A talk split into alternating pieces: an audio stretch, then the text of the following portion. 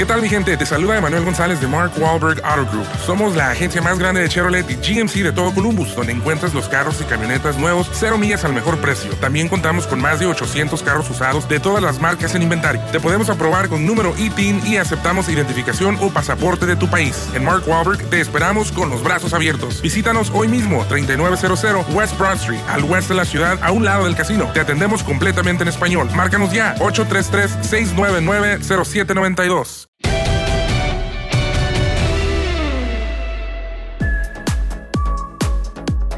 Hoy será difícil ponernos en los zapatos de nuestro invitado en tus zapatos, el podcast junto a Geo González. Te saluda Adriana González. ¿Por qué? Porque era un delantero muy escurridizo, con mucha, con mucha, con mucha técnica depurada. Pero también la manera de celebrar era muy icónica, porque llegó a México a enamorar a todo el público mexicano, vistiéndose del Chapulín Colorado, vistiéndose del Chavo, también lloraba como Kiko, de vez en cuando le caía encima el sombrero de Don Ramón, así que ustedes ya saben más o menos de quién estoy hablando, Geo. Así es, así que los atlantistas estarán muy felices de compartir con nosotros, con Sebastián González Chamagol. Chamagol, ¿cómo estás? Gracias por estar aquí con nosotros. ¿Qué tal? Un placer, muchas gracias por, la invitación y, obviamente poder eh, conversar un, rato con ustedes.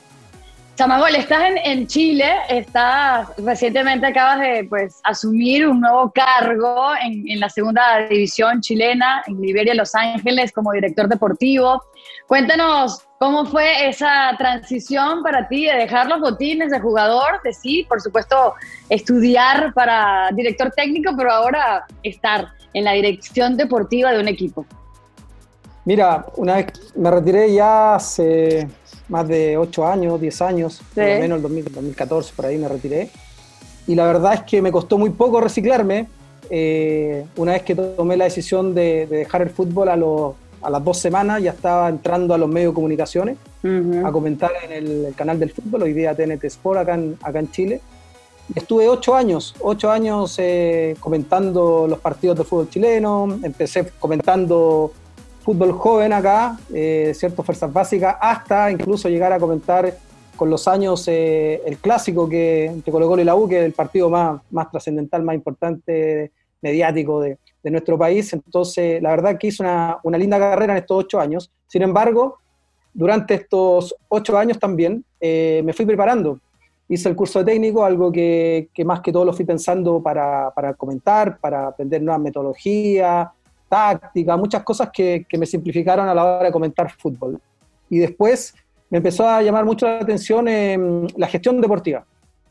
La gestión deportiva eh, desde lo más macro hasta, lo, hasta ir entendiendo cuál es la, el, el, real eh, rol y función de, del gestor deportivo. Y la verdad es que me, me cansé de hacer diplomados, cursos, viajé, fui a algunos clubes, eh, me fui interiorizando, fui conociendo gente, eh, paralelamente siempre con el tema de, de, las comunicaciones, hasta que por ahí presentando algunos proyectos, algunos clubes, surgió esta posibilidad.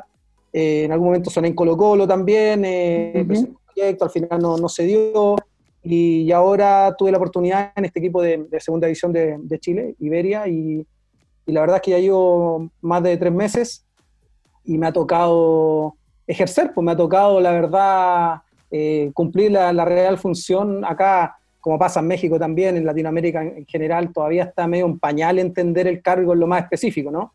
Pero con profesionalismo, eh, demostrando, eh, acá hay pocos recursos, estoy en una división que hay muy pocos recursos y es donde más se gestiona, así que feliz de, de haberme preparado mucho y ahora de poder estar ejerciendo. Correcto. Chamaval, vamos, vamos a, a, este, a regresar la película un poco. No sé si a la época del cine blanco y negro.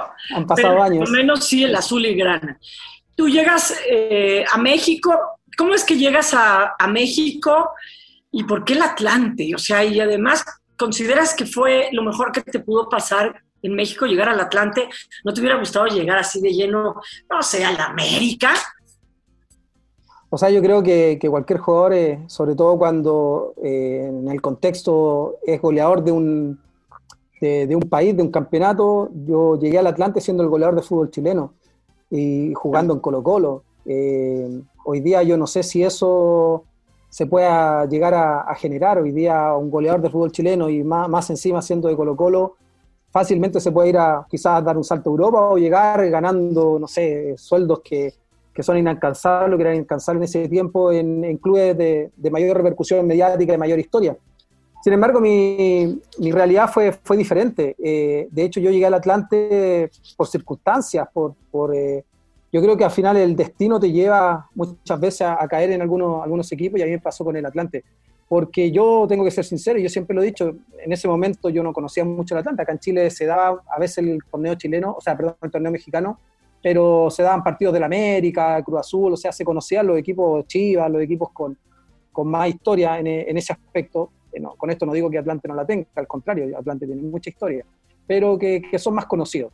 Y, y, lo mío se da por un, por un viaje de Juan Carlos Vera, eh, también ahí figura en Puma, en, años atrás también, y justo estaban armando, el grupo Pegaso estaba armando muchos equipos. En ese momento tenía Jaguares, tenía Atlante, Atlante venía de ascender a primera, a primera división, tenía Irapuato, si no me equivoco, tenía el Acapul, tenía varios, el, grupo Pegaso tenía muchos equipos.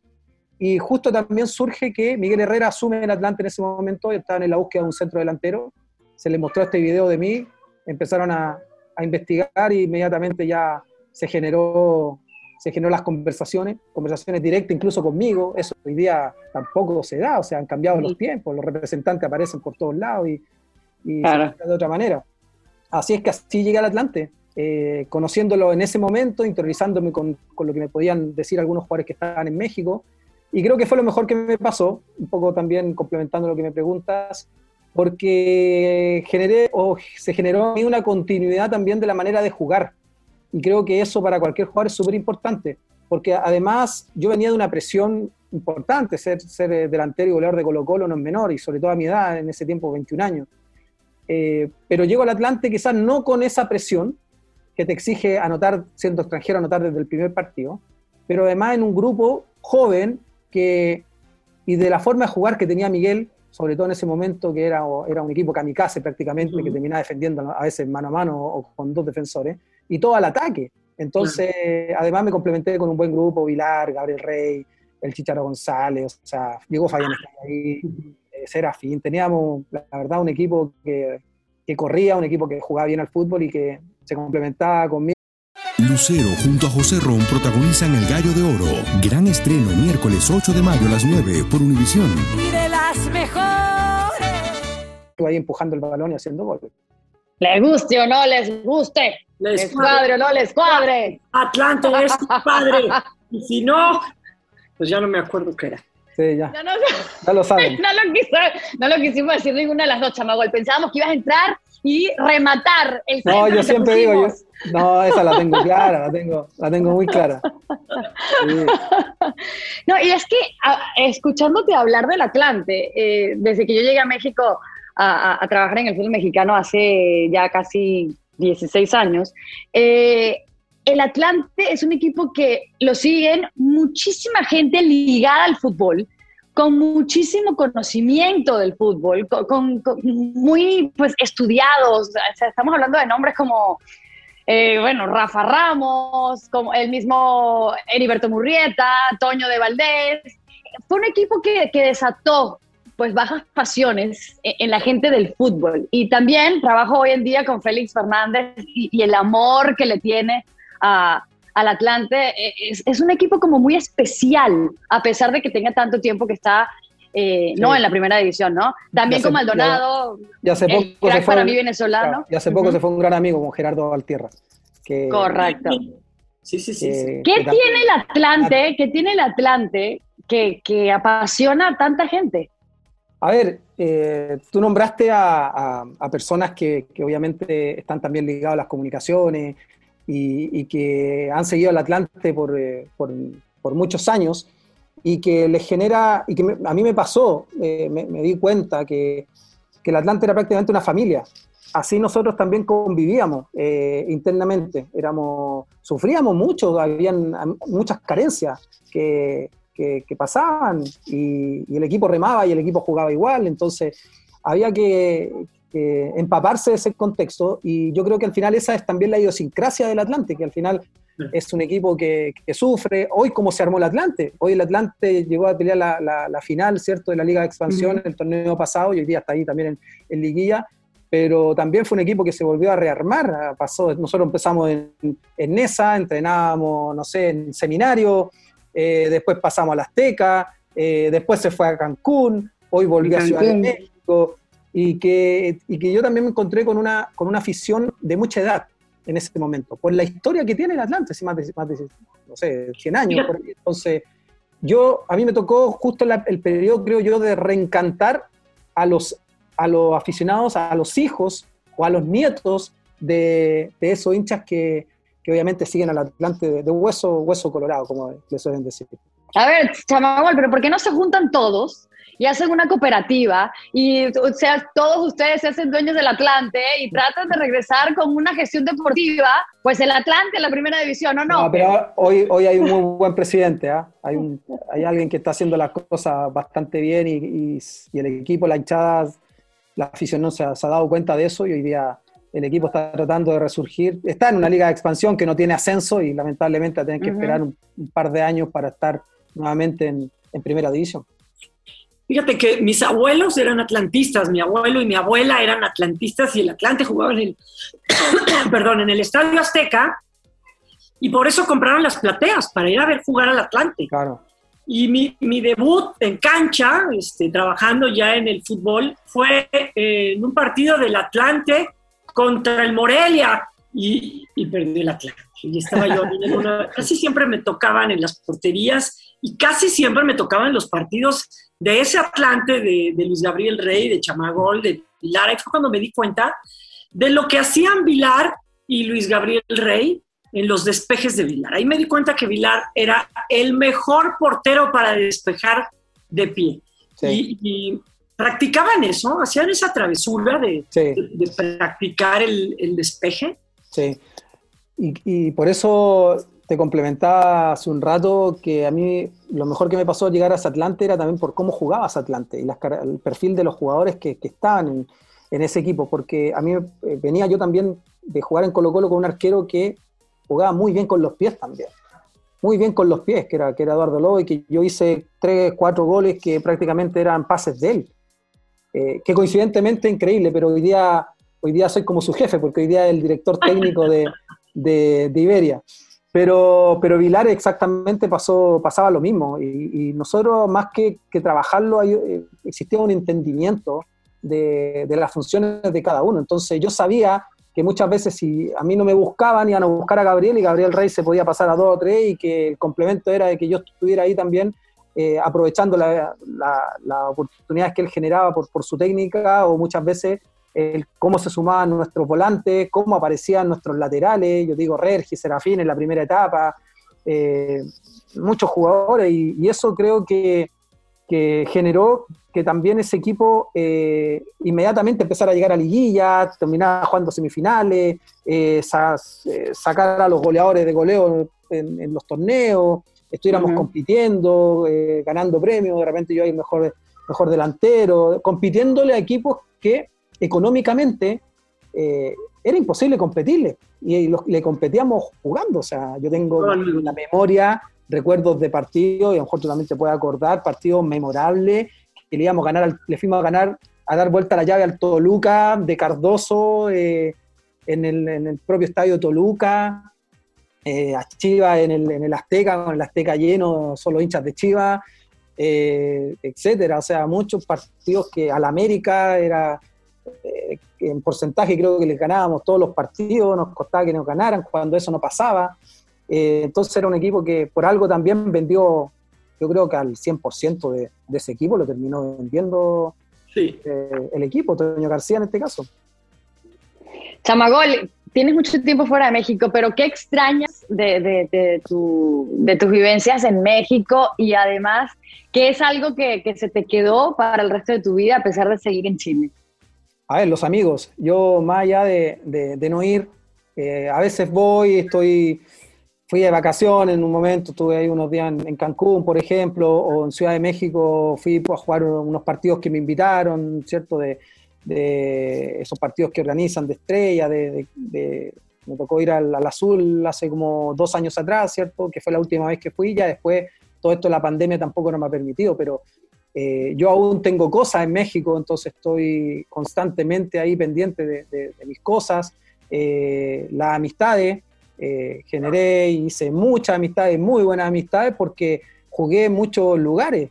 Eh, claro, a mí se me recuerdan en, el Atlante, pero también viví en Monterrey, viví en Veracruz. En Tigres, claro. Claro, viví en Guadalajara, viví en, Mérida. Eh, entonces estuve, en, ni hablar, pues Ciudad de México. León. Yo, mira, si me preguntas realmente qué extraño, extraño Ciudad de México, extraño el día a día de, Ciudad de México. Tú me dicen, ¿estáis loco? ¿Cómo hay extrañar Ciudad de México? El caos. Yo también lo extraño. Pero, pero debe ser por, por la etapa que me tocó, por, por cómo lo, por lo que viví, ¿cierto? Por todas las experiencias que, que pude tener en, en, México y mucho más en Ciudad de México. Y, y eso, e, ese cariño. Eh, yo nunca me imaginé, sinceramente, que, que, el destino me iba a llevar después a estar tanto tiempo fuera de México. Yo en un momento pensé que me iba a quedar en México. Pero las circunstancias, el destino, la familia me llevó eh, para, a tomar otras decisiones y hoy día ya radicado absolutamente en Chile ha seguido, este, supongo, el fútbol mexicano, ¿no? De, de, cuando ese Miguel Herrera, porque había un chamagol en, en, el Atlante y luego fue otro chamagol en Tigres que también le gustó un poco la fiesta y entonces viajaba a los conciertos y ese rollo y entonces, mira que no había redes sociales, porque si no tuvieran pero, de ese Miguel Herrera ya no hay ese Miguel Herrera, ya es un Miguel Herrera muy distinto. Este, ¿Cómo era Miguel Herrera con ustedes? Porque si hay algo que, que mantenía. Tú mencionaste ahorita un partido que le ganan a Chivas en el Azteca y luego van a la visita con Chivas, se vuelven locos dando patadas, los expulsan, se pelea con el Bofo, luego expulsan a Arce, me parece que era. Ah, y me tiraron como cuatro fechas después. Luego terminaron peleando, entonces culparon a los árbitros, pero nunca culparon que, que Miguel Herrera se volvió loco. ¿Cómo era Miguel Herrera como entrenador? Era muy, era muy difícil, era muy empático, era un tipo que los volvía locos o tenía o, comulgaban con él cuando se quejaba de que siempre era culpa de un tercero. A ver, eh, mm, yo creo que costó mucho eh, ir entendiendo, sobre todo los que no lo conocíamos tanto, ir entendiendo su temperamento, su, carácter. Él era de, una, de un liderazgo del cual no transaba cosas y, lo, lo expresaba y a veces eso, en muchos planteles te puede jugar en contra. Sin embargo, se encontró con un plantel joven, con un plantel con jugadores con muchos deseos de triunfar, con muchos deseos de hacer las cosas bien. Y el tema es que los resultados se daban, entonces habían otras cosas que eh, pasaban, eh, quedaban ahí, quedaban ahí. Pero después, de hecho, el último partido ese que tú recuerdas eh, fue el último partido de Miguel. De ahí Miguel, yo recuerdo muy bien, él ya tenía conversaciones antes del, partido con Monterrey. Él ya, él ya sabía que se iba a Monterrey. Entonces yo creo que eso al equipo le pegó porque eh, a lo mejor eh, sin, creer que, podía afectar porque ese equipo jugaba bien, incluso el, partido que, que, jugamos en el Azteca fue increíble. claro, y, más encima después en Guadalajara empezó el partido y ya íbamos ganando 1-0. Y después, claro, vienen las expulsiones de Nacho Hierro, después, de hecho, a mí me saca, quedamos con, después quedamos con dos menos y ya después ahí fue, terminamos jugando como a lo mejor era ese mismo liderazgo, de, que el equipo ese no, no, le tenía quizás respeto a lo mejor a nada y que reaccionaba, que era impulsivo. Ese equipo era muy impulsivo y por eso a veces ganábamos 4-0, 3-0, 5-4, 5-3, hacíamos muchos goles, un equipo que iba siempre para el frente, para adelante. Y claro, yo creo que al final en, en esa semifinal eh, Chivas estuvo más, más tranquilo, más concentrado y nos terminó pasando la cuenta a nosotros y después, bueno, eh, yo creo que ese campeonato era nuestro. Si nosotros manteníamos a lo mejor una tranquilidad, ese campeonato era nuestro. Después a Pumas, a Pumas ya la habíamos ganado en el, en el torneo. Tenías que ganar a Pumas todavía. A Pumas de Hugo Sánchez le hubieras tenido que ganar. éramos mejor equipo, éramos mejor equipo en ese. Con todo el respeto que me merece, porque ahí también salieron campeones muy buenos amigos míos como el Jimmy Lozano. Claro lo hablamos, que después fuimos compañeros ahí en... en Del Olmo, Marioni, este, Marioni campeones con esos el, eh, el Kikín. El Kikín, con sus kikinazos. Sí, y, el, y, me acuerdo que después de Monterrey, precisamente el Piojo lleva a Chupete, a otro chileno, a otro delantero, lo, lo, lleva al fútbol mexicano. Claro, no tuvo pues tanto tiempo con el Chupete y no tuvo los mejores momentos del Chupete después en Monterrey, que se convierte en el máximo goleador. Ahora, eh, tuviste entrenadores muy eh, temáticos en México, como lo acabas de nombrar, eh, a Miguel Herrera, también tuviste al Tuca eh, en Tigres. ¿Qué le aprendiste a los dos y, qué quizás le aprendiste en la manera de decir, nunca voy a ser en este aspecto como Miguel Herrera y nunca voy a ser en este aspecto como, como el Tuca, aparte de lo positivo? Si yo fuera técnico, dices tú. Correcto. claro, una respuesta súper, a lo mejor eh, no sé si, si, puedo ser tan, tan objetivo, quizás subjetivo porque no, la verdad no creo que nunca seré técnico, pero, pero sí se puedo sacar ejemplos hoy en mi función para elegir técnicos, sí claro que uno saca, saca ejemplos de, de cada uno. Eh, mira, la verdad es que ambos son eh, polos opuestos, totalmente. Sin embargo, tienen algo quizás en común que son dos técnicos yo no sé si el Tuca estará más tranquilo ahora, pero dos técnicos muy explosivos, muy explosivos. Y eso, eh, que no, no, miden a veces eh, lo que puede repercutir sus acciones.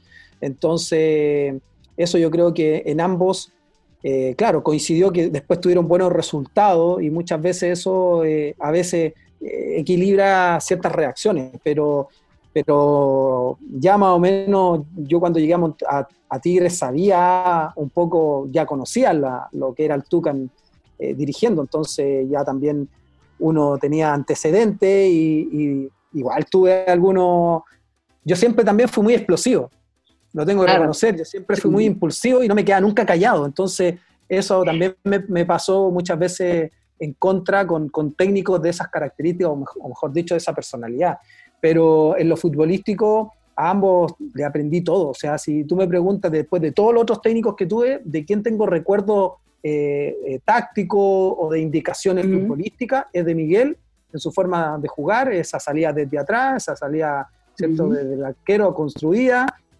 que hoy día está de moda, o ya por, por, lo menos ha pasado un poquito más de moda.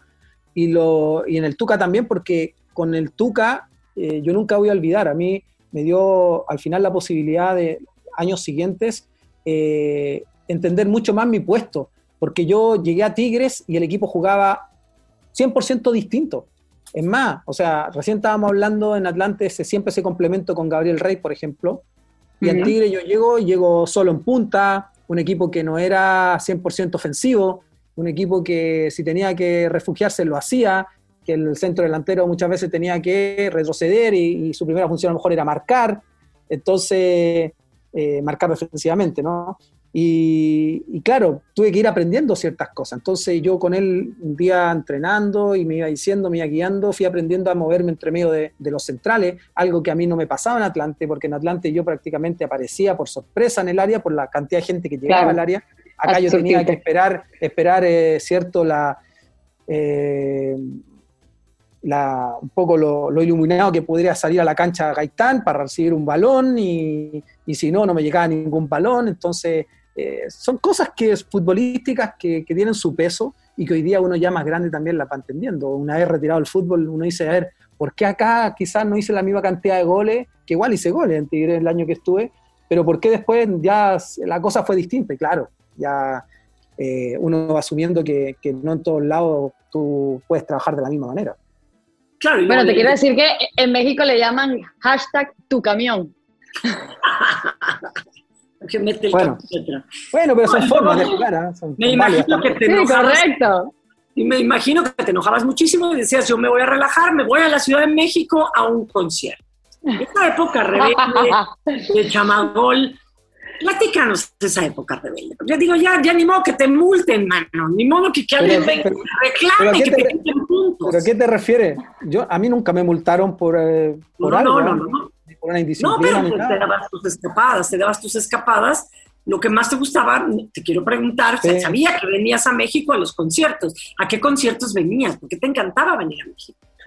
A ver, lo que pasa a mí siempre me gustó mucho la música y siempre, por lo menos en México, yo vivía al frente del auditorio. Entonces, eh, más fanático me, claro, más fanático me, me, puse de, los conciertos y, claro, todo pasaba en, en, Ciudad de México, a pesar de que en Monterrey igual fui a buenos, buenos conciertos, fui al de, me acuerdo el de Luis Miguel, cuando fue eh, eh, Intocable, eh, a, varios, a varios conciertos, cuando tenía obviamente la oportunidad de ir, y en Ciudad de México, nada, a muchos, a muchos, Alejandro Sanz, La Ley, cuando estuvo La Ley, me acuerdo...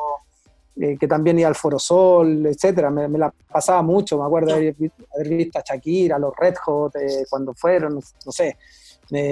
tuve la oportunidad de, podía pagar los, los tickets y, lo podía hacer, así que lo, aprovechaba, lo aprovechaba. Y también a grupos chilenos, y la verdad es que yo iba a ver a grupos chilenos a veces cuando llegaban a México, que no eran conocidos, entonces esos conciertos ellos siempre tocaban en el hard rock, ahí mismo en Polanco. Entonces eh, aprovechaba, se me queda, me queda ahí mismo.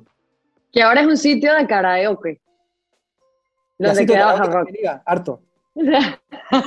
Seguramente hubiera sido su amigo, su amigo cantante también. Tampoco hubiera salido de ahí. ¿Cuál es tu vínculo con la música, este Chamagol?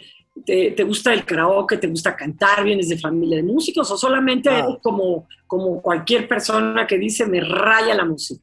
¿Y qué tipo de música te gusta? Claro, lo que pasa es que a ver, yo tengo 42 años. Soy de una época. soy de una época. Con esa carita.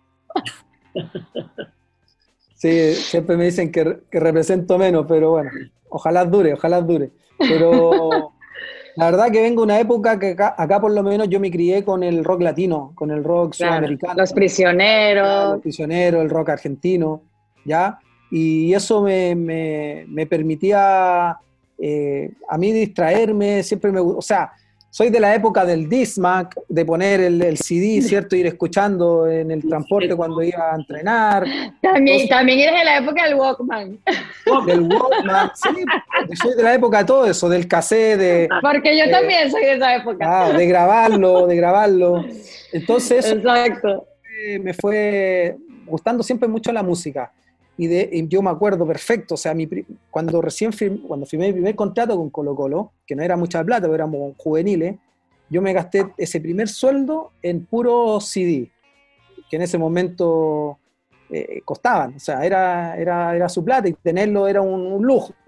Un lujo. Eso ya no existen, pero eh, por eso en realidad, pero yo no canto nada, nada, pero nada, no tengo ningún familiar músico, ninguno, o sea, es nada más un gusto por, por escuchar y porque, claro, soy, insisto, de esa época de las concentraciones, que con qué te relajabas o con qué te distraías, con música, con música y ahora mm, yo recién cuando me retiro ya empieza también todo el tema de que la concentración era el PlayStation y todas esas cosas, a mí no me tocó convivir con eso. Entonces... No ¿En tu casa había Atari? Concentración. Claro, imagínate, me iba a hallar el. Atari. Atari, claro. No, no existía eso. A ver, Chamagol, llegaste a México y cuán, ¿cómo fue la idea de las celebraciones de tus goles? Porque fueron muy coloridas, por supuesto, agarraste un personaje que era muy conocido no solo en México, sino en Latinoamérica. Yo creo que en Sudamérica nosotros queríamos muchísimo más a Chespirito y a Chavo que lo que lo querían en México. Eh, pero ¿de dónde sale la idea? ¿Y de dónde siempre llevabas o la gorrita de, de, Don Ramón, o la camisa del chavo, o el gorro del chavo? O sea, ¿a quién se lo ponías? ¿Dónde lo ponías en la cancha? Los tiros de Doña Florinda. Ah, no, no, es no. Exacto. No, las cachetadas, Doña Florinda. No, si lo hice. ¿No se recuerda? Sí, por eso. sí, por eso. La celebración de Doña Florinda fue incluso justo en un partido con el América. Un gol ahí a Memochoa. Todavía me acuerdo, de, de volea un pase del pelón, del pelón Ugalde, la agarro de, lleno de volea, gol, y salgo celebrando, y justo el chico, el pasapelota que tenía la peluca, queda justo al lado de la banca la América. Entonces yo celebro más encima, al frente de la banca, me pone la peluca y me acuerdo que vienen el Bor Alcántar, eh, no sé quién más viene, y de verdad no era nada preparado, era todo espontáneo. Entonces por eso salía mucho más pintoresco y me acuerdo que viene, yo ya me había puesto la peluca y voy y le tiro una cachetada y el Bora se tira al suelo y hace todo el escándalo. Y, bueno, pero mira, eh, para, no, para no alargarme a lo mejor en la respuesta porque tiene, tiene mucho, mucho contenido, el, por qué al final... Tú alárgate que no es televisión. ya, pero Sí, estoy ahí con los tiempos de, televisión. Pero mira, eh, como tú bien lo, lo, comentabas, o sea, acá en Latinoamérica, en Chile sobre todo también, eh, el Chespirito era, era personaje demasiado querido hasta el día de hoy. Eh, se daban los capítulos constantemente, los programas, y, eso siempre lo seguí, ese es el tema. Yo a mí siempre me gustaron los personajes y sobre todo la vecindad del Chavo, cuando el capítulo, los capítulos que más me gustaban, yo que hipnotizado era con la, escuelita eh, y, todo lo del el Chapulín. claro. Entonces justo yo cuando llego a México, yo llevaba prácticamente un año en México, mi mejor momento, eh, a mí me llamaba mucho la atención de que, como tú también lo acabas de mencionar, o sea, no, no se hablaba del chavo, no se pasaban los capítulos, era como raro, o sea, me llamó mucho la atención eso. Entonces justo en, Televisa, en un programa, bueno, La Jugada, eh, había un espacio donde le cumplían como un sueño, entre comillas, ¿cierto?, a, un futbolista. se lo habían hecho Cuauhtémoc, yo había visto el espacio.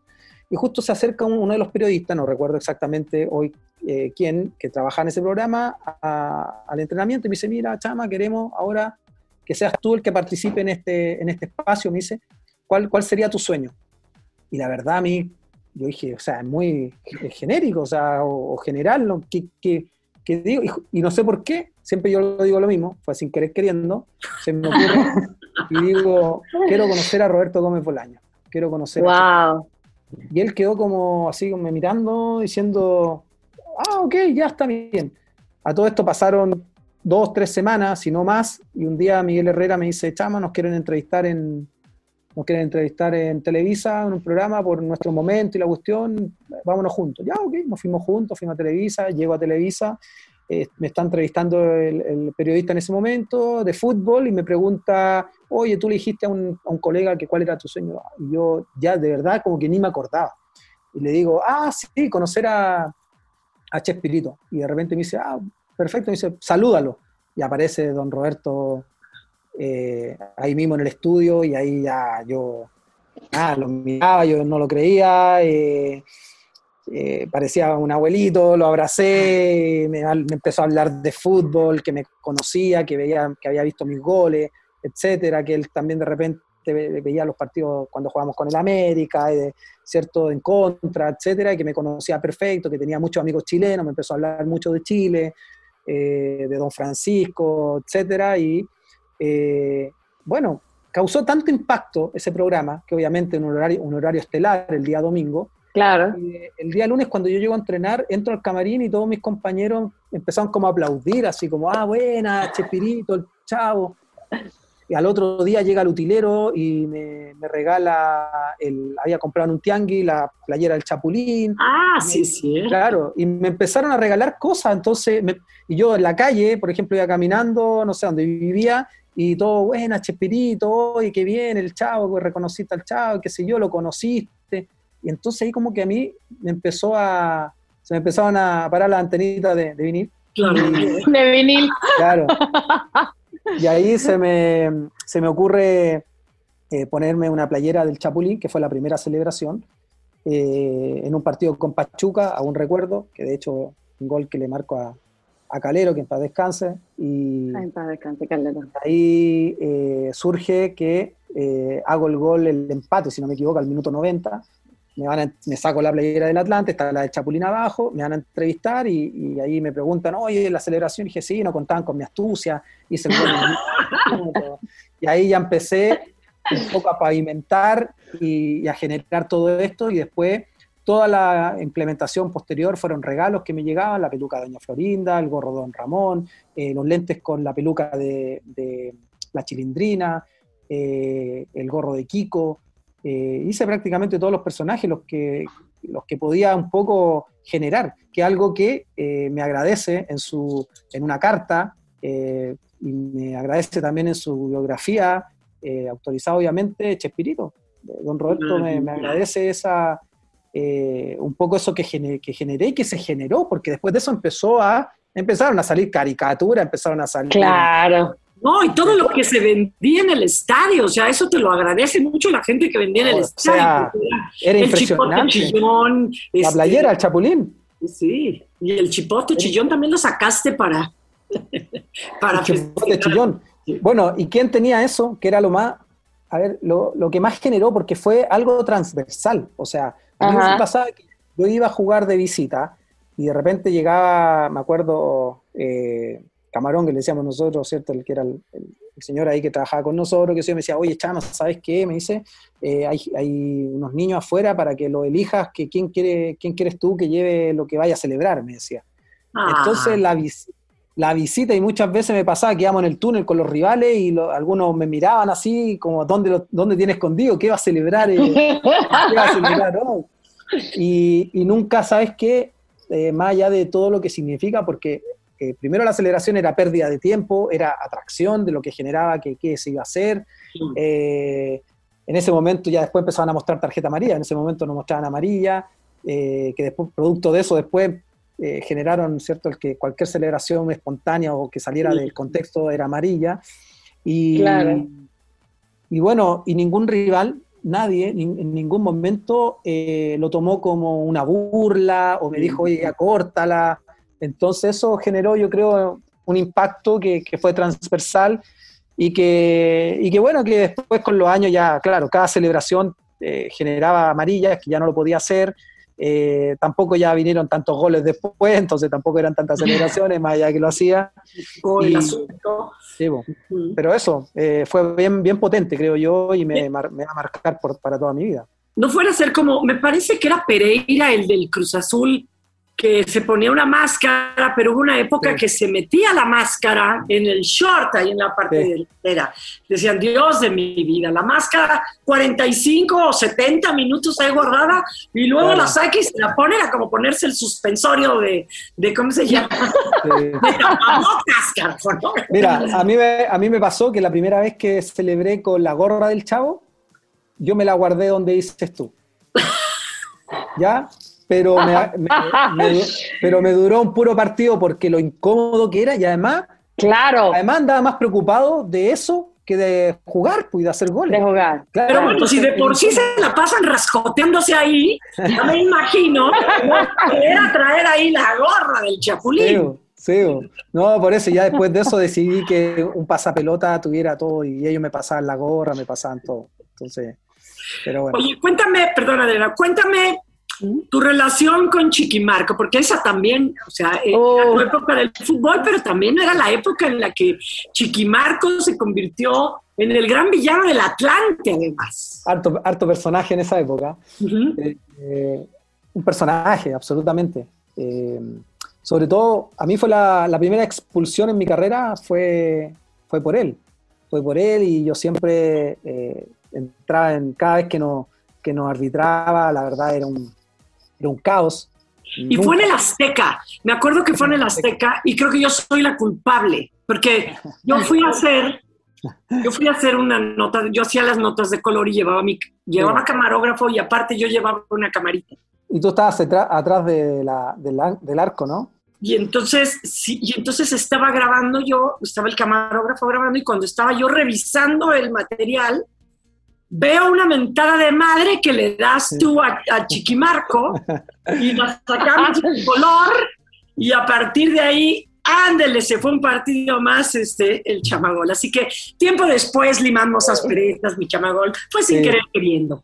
No, está bien, no hay problema. Sí, yo me acuerdo, pero no, jamás he, mezclado cosas y más, al final yo también siempre lo, me entrevistan con respecto a ese rol que, que un poco pasa entre el futbolista y el, mismo periodista y los medios de comunicación. Y yo siempre dije que al final, eh, yo siempre entendí el rol del periodista porque eh, también un año estudié comunicaciones acá en Chile, eh, después no pude porque me fui a México, pero siempre me llamó la atención y después eso siempre generé una buena relación al final con, con la prensa y, me abrieron las puertas una vez retirándome del fútbol. O sea, imagínate, ocho años las comunicaciones y, y creo que eso hasta el día de hoy yo siempre lo, tengo muy marcado, muy claro. Entonces, además en ese momento joven, impulsivo.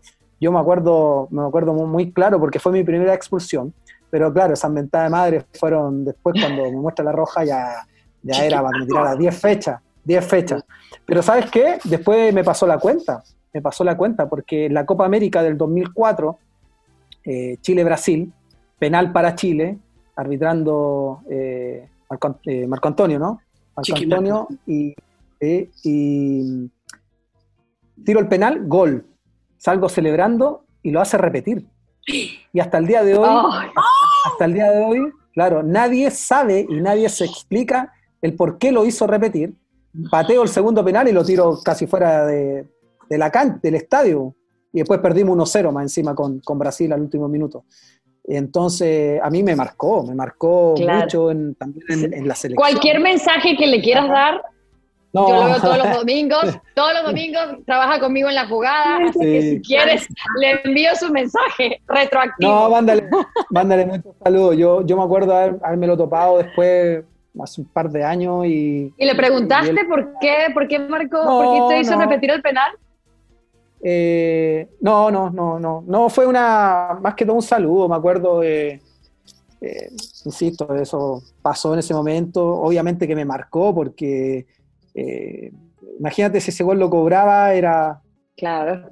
Ganaba, imagínate, le ganaba a Brasil con, un gol mío, era, claro, era otra cosa. Entonces, pero nada, pues lo hizo repetir y ahí, ahí me pasó la factura. Yo en ese momento, todos mis compañeros le reclamaban, yo no me quise ni acercar, porque sabía que si me acercaba, capaz que me mostraba la roja, si no le podía ni hablar, no le podía ni hablar. Yo después de eso, en México también, me arbitró otras veces y yo no le podía hablar, le hablaba y me mostraba amarilla, me condicionaba al tiro. era un tema que, teníamos. Pero era un tema también con, con varios extranjeros. ¿ah? Él tuvo muchos problemas con la mayoría de los extranjeros en ese momento. Y nacionales. es, que te voy a decir una cosa, chico.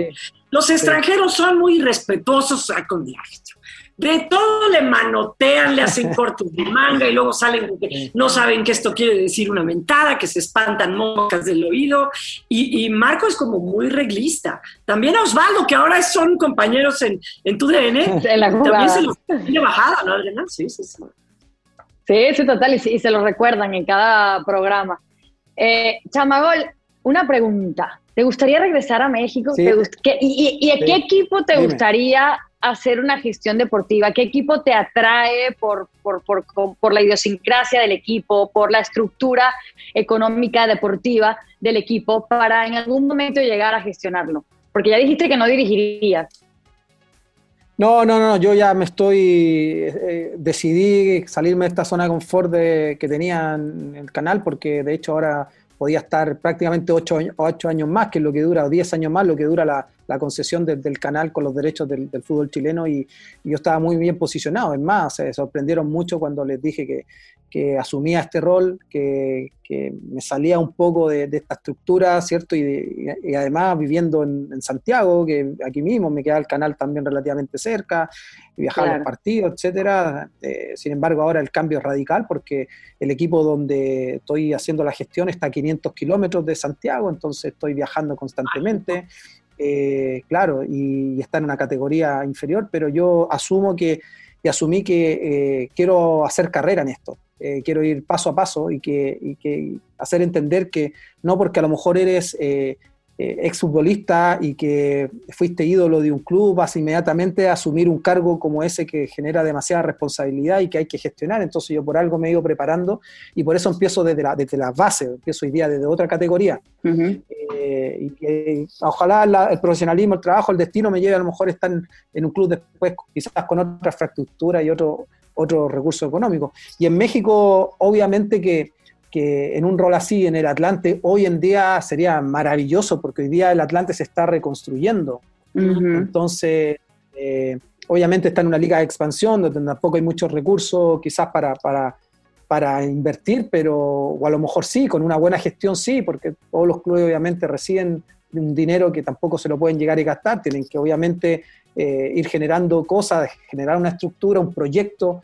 Obviamente me gustaría. El resto, eh, yo siempre lo he dicho, acá siempre me han ligado, a, por ejemplo, a Colo Colo, y, yo siempre he sido muy claro también, he dicho, yo no me vengo preparando para ser gestor deportivo Colo Colo. Si el destino me lleva en un momento a ser gestor, deportivo Colo Colo, perfecto, pero esto yo lo veo como una carrera, y obviamente si hay un club que quiere generar un proyecto serio, y que tenga claro cuál es el verdadero rol y función y responsabilidad de un gerente deportivo, bueno, ahí estaré dispuesto a hacerlo y a trabajar.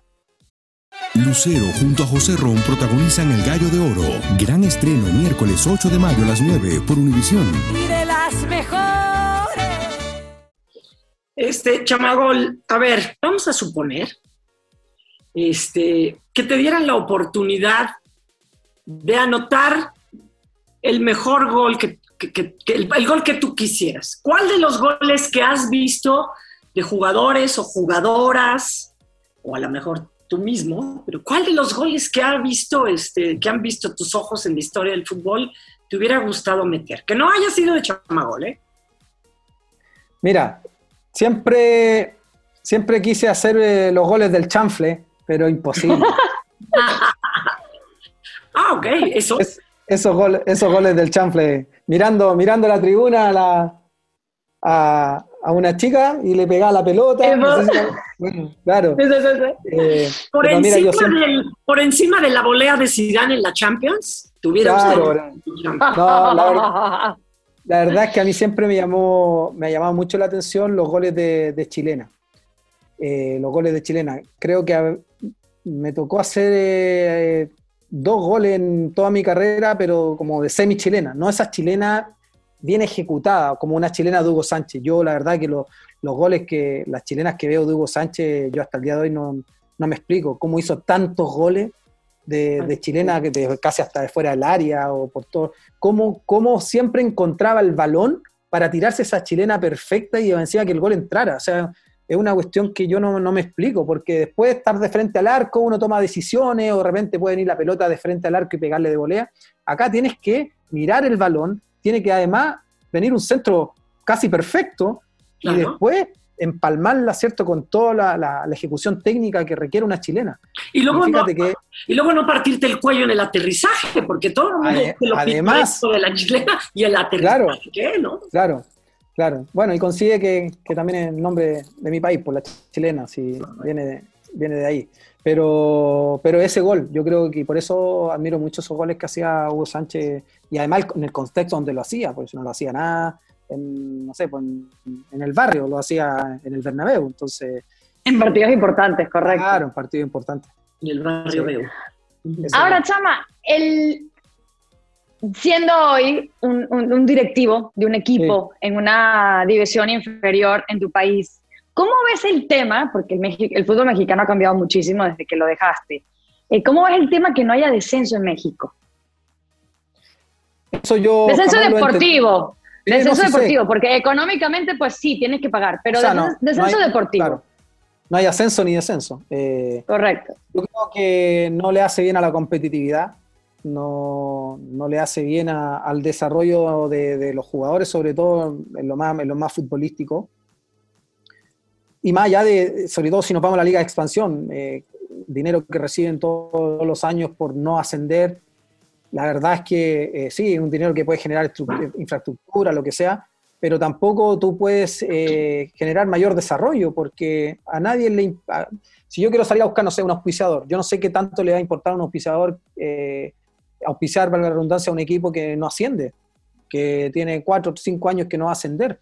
Y además le quita la competitividad a los equipos que están en primera división, sabiendo que, que al final los, la inversión va de la mano más que todo con, eh, con buscar el ascenso, con buscar, o sea, perdón, con buscar el campeonato. Pero después viene un relajo total de lo deportivo y en lo económico, de inversión sobre todo si sabes que no vas a descender. Entonces, no, tiene, no tienes una... no puedes generar un proyecto claro. Para mí es sumamente nefasto, sumamente eh, que atenta contra, contra esa competitividad y sobre todo con, eh, con la realidad de lo que genera una industria, o sea, no lo hace atractivo a la, industria del fútbol, no, lo hace atractivo, creo yo, al aficionado, no lo hace atractivo, obviamente, a quien ve la televisión, a los sponsors, no, no, no lo entiendo, desde el desarrollo de, una liga no lo entiendo, y, bueno, pero así, así está, está decidido y, tendrán que pasar varios años más para, para que se genere nuevamente ese ascenso y descenso ni a ti ni a los perros que están de fondo, que no sé si son de Adriana o tuyos. No, son míos, son míos. Tengo, tengo dos chitsu que son el papá y el hijo y son peleadores, pero pueden pasar a uno por fuera. ¿Qué razas son? ¿Qué razas son? Chitsu. Chitsu. sí. ¿Cuál es esa? son, son, son bien. Unos chiquiticos que hacen bastante ruido. son bien tiernos, pero son, son feitos, son tiernos, pero, pero acompañan harto. Oye, Chama, con, así como Argentina tiene un pleito casado con, con Brasil en el, en el fútbol, esta rivalidad futbolística, ¿con quién la tiene ¿Con quién la tiene Chile? Que bueno, la tiene con México y no, no se había enterado, si no se enteró fue por el 7-0 que nos metieron, pero no, aquí... La, México con Chile. México con Chile, pero este, ¿con quién tiene esa rivalidad este, en fútbol Chile? ¿Y por qué?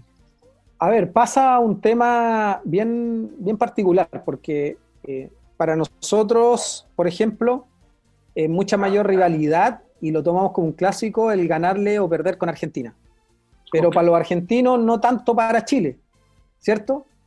No sé si me explico, o sea, para nosotros es, claro, es como esa realidad, pero Bueno, pregúntales después de que perdieron las dos Copa América.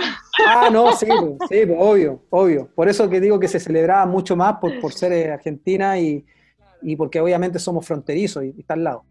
Y pasa lo contrario, por ejemplo, con Perú, que para Perú eh, nosotros somos su clásico y su realidad máxima y para nosotros no es tanto. O sea, eh, nos pasa eso, entonces es como, y tiene que ver más que todo por, por, lo, por lo, más fronterizo y porque, claro, el limitamos acá con, lo geográfico, claro. y con Argentina, entonces, claro, es, como, es como eso, el resto eh, siempre ha existido rivalidad con Uruguay, por ejemplo, y con...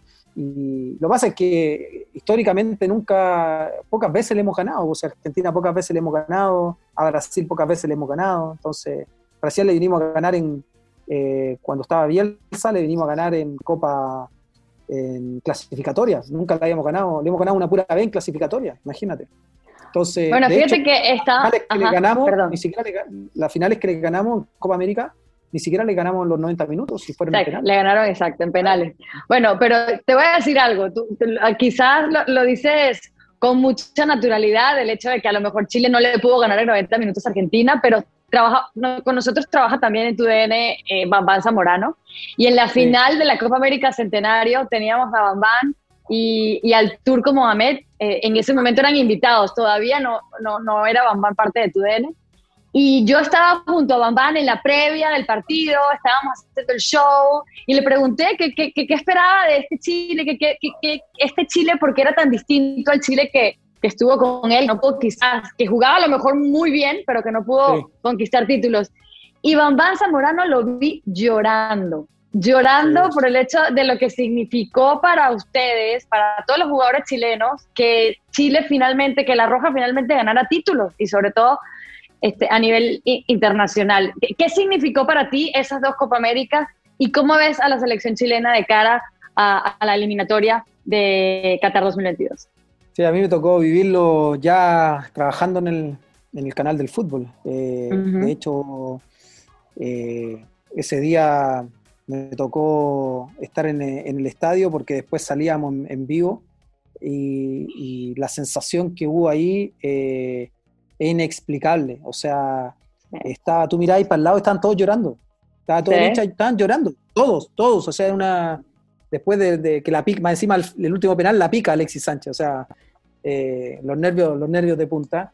Y, no, yo creo que no, no, se dimensionaba. Yo, eh, yo creo que a pesar, a medida que pasen los años y que no se consigan eh, nuevamente o que volvamos a tener esta generación que, logró estas cosas, vamos a ir dimensionando lo que realmente fue. En ese momento fue como un desahogo, ¿cierto? emocional, fue un desahogo de frustraciones constantes, siempre nos quedábamos ahí. Y además el contexto, ganársela a Argentina, y a Argentina de Messi, si no es menor. O sea, Correcto. Entonces, y cómo se dio ese partido, bueno, etcétera. Ahí está, yo creo, un punto de inflexión eh, del pueblo en general, porque acostumbrado a esas frustraciones deportivas, a mí me había tocado vivir en los Juegos Olímpicos, que es donde más cerca estuvimos de nos quedamos, perdimos la semifinal con Camerún y después afortunadamente pudimos lograr la de bronce, que hasta el día de hoy se nunca hemos vuelto a los Juegos Olímpicos a nivel, a nivel masculino. Ahora, ahora clasificó la selección femenina y maravilloso. Pero eh, es eso, o sea, eh, significó, yo creo que eh, el desahogo de, de esas fluctuaciones a nivel transversal, incluso al que no le gustaba el fútbol, O sea, eh, el sentirse ganadores, el sentirse que ganaste algo, que lo que porque a nivel incluso de clubes, lo único más grande que, se ha tenido es la Copa Libertadores que logró el año 91 Colo Colo. Y después una, sudamericana que ganó Universidad de Chile. Pero el resto solo, todos fueron finales, perdiendo semifinales, eh, etcétera. Entonces, eh, fue ese transitar después de, de estar, yo me acuerdo de determinado programa, el estadio de la casa fue, pero eran, no sé, las 2, 3 de la madrugada y estaba todo, toda la gente afuera, o sea, era una locura, eh, eh, hasta esa hora había tráfico, etcétera, y, y, bueno, y después ni hablar de la que se generó en, Estados Unidos, que también me tocó estar ahí porque fui a, a comentar y me tocó eh, por, una, por DirecTV, y después, claro, fui a la Copa a Rusia también, como comentarista también me tocó estar allá y que, bueno, ahí lamentablemente perdimos la final con Alemania, pero, pero me tocó vivir los penales contra Portugal y, bueno, cosas que, que, que a uno más encima, habiendo siendo parte en este caso de, la selección y, todo lo demás, siempre con, frustraciones, eh, fue un desahogo sentirte orgulloso de lo que se estaba consiguiendo. Oye, ahorita mencionaste eh, que decidiste salirte de tu zona de confort. Eh, en realidad el futbolista, el futbolista exitoso, el mediático, porque no, no todo el que jugó fútbol sabe expresar el fútbol y no todos los que hablan de fútbol saben hacerlo en los medios, ¿no? Va requiriendo ciertas cualidades que unos desarrollan de manera natural y otros no, y otros, aunque, bueno, de plano no. Pero, pero hablabas de la zona de confort. Realmente futbolista entra en una, es, es, una zona de confort para el, para el futbolista los medios, lo utilizan. Aquí en México hay una corriente que dice que el futbolista entra a los medios o, el entrenador entra a los medios un poco el futbolista para que lo lleven a ser entrenador. Ya tienen su curso, se hacen comentaristas y entonces están este, actualizados, están en el reflector y se los llevan. Y que para eso usan los medios. ¿Coincides con eso? ¿Pasa algo similar en, Chile? Eh, sí, eh, son muy pocos los que, los que ven esto como una, también como una carrera. Por eso yo eh, trataba de marcar mucho, te dije, estuve ocho años, o sea, yo hice el curso técnico no porque quería dirigir, yo hice el curso y me metí a los medios de comunicación porque quería comunicar, quería, me llamar la atención, o sea, incluso en, en, México cuando jugaba hasta programa de radio tuve siempre me, gustó mucho. Entonces, yo acá estaba en radio, estaba después estaba también eh, trabajando en el canal y estaba constantemente también haciendo programas de, YouTube con, algunos compañeros de los medios. Entonces, eh, siempre a mí me, gustó y nunca me metí a las comunicaciones pensando en que iba a ser un trampolín para dirigir. Pero, pero inconscientemente el estar ahí eh, te da una vitrina, te da una vitrina. Ya después las decisiones cada uno es personal.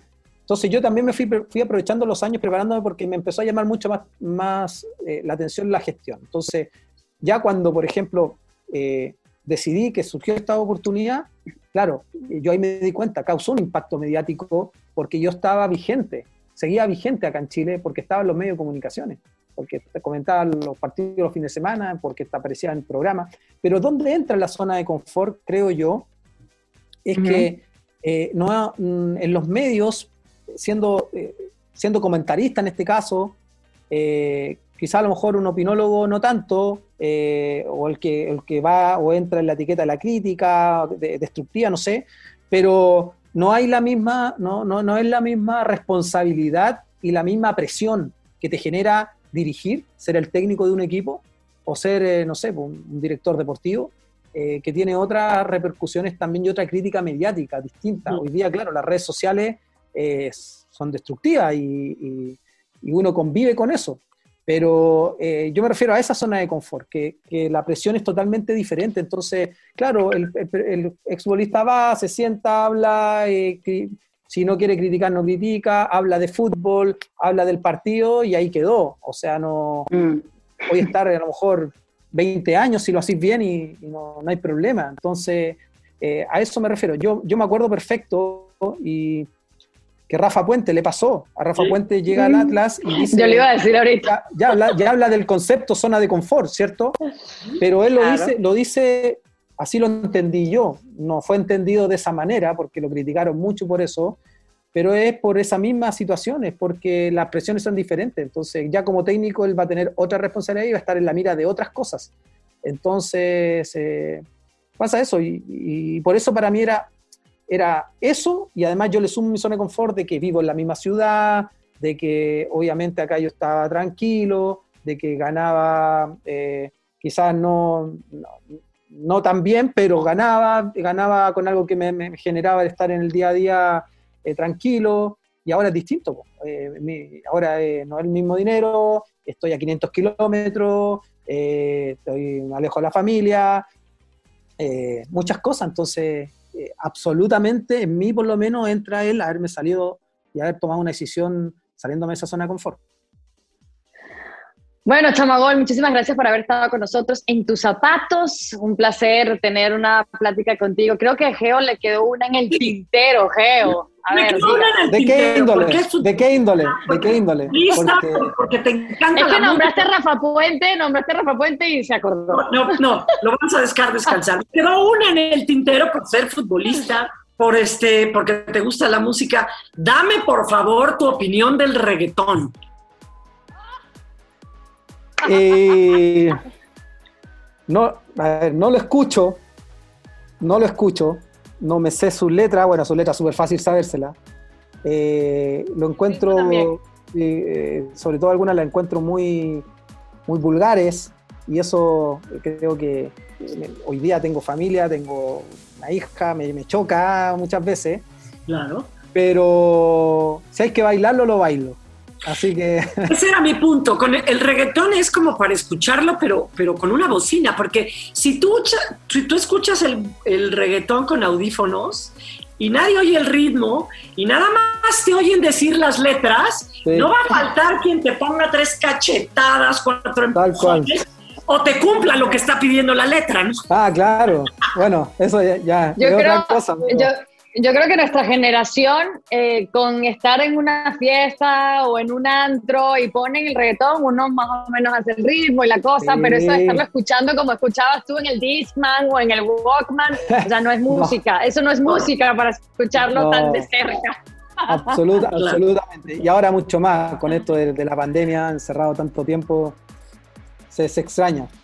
Se extraña su, sus momentos de... Te agradezco. Ese era mi único pecadillo que faltaba. Chamagol, qué gusto verte, qué gusto escucharte, escucharte también, tan, eh, pues, tan articulado, tan maduro, este, y me da mucho gusto escucharte así y haber tenido esta plática contigo. No, muchas gracias, perdone por hablar tanto, pero... No, perfecto para el podcast. Está bien. Eh, por el momento, Geo Sebastián González, Chamagol y La Monsalve, estamos out.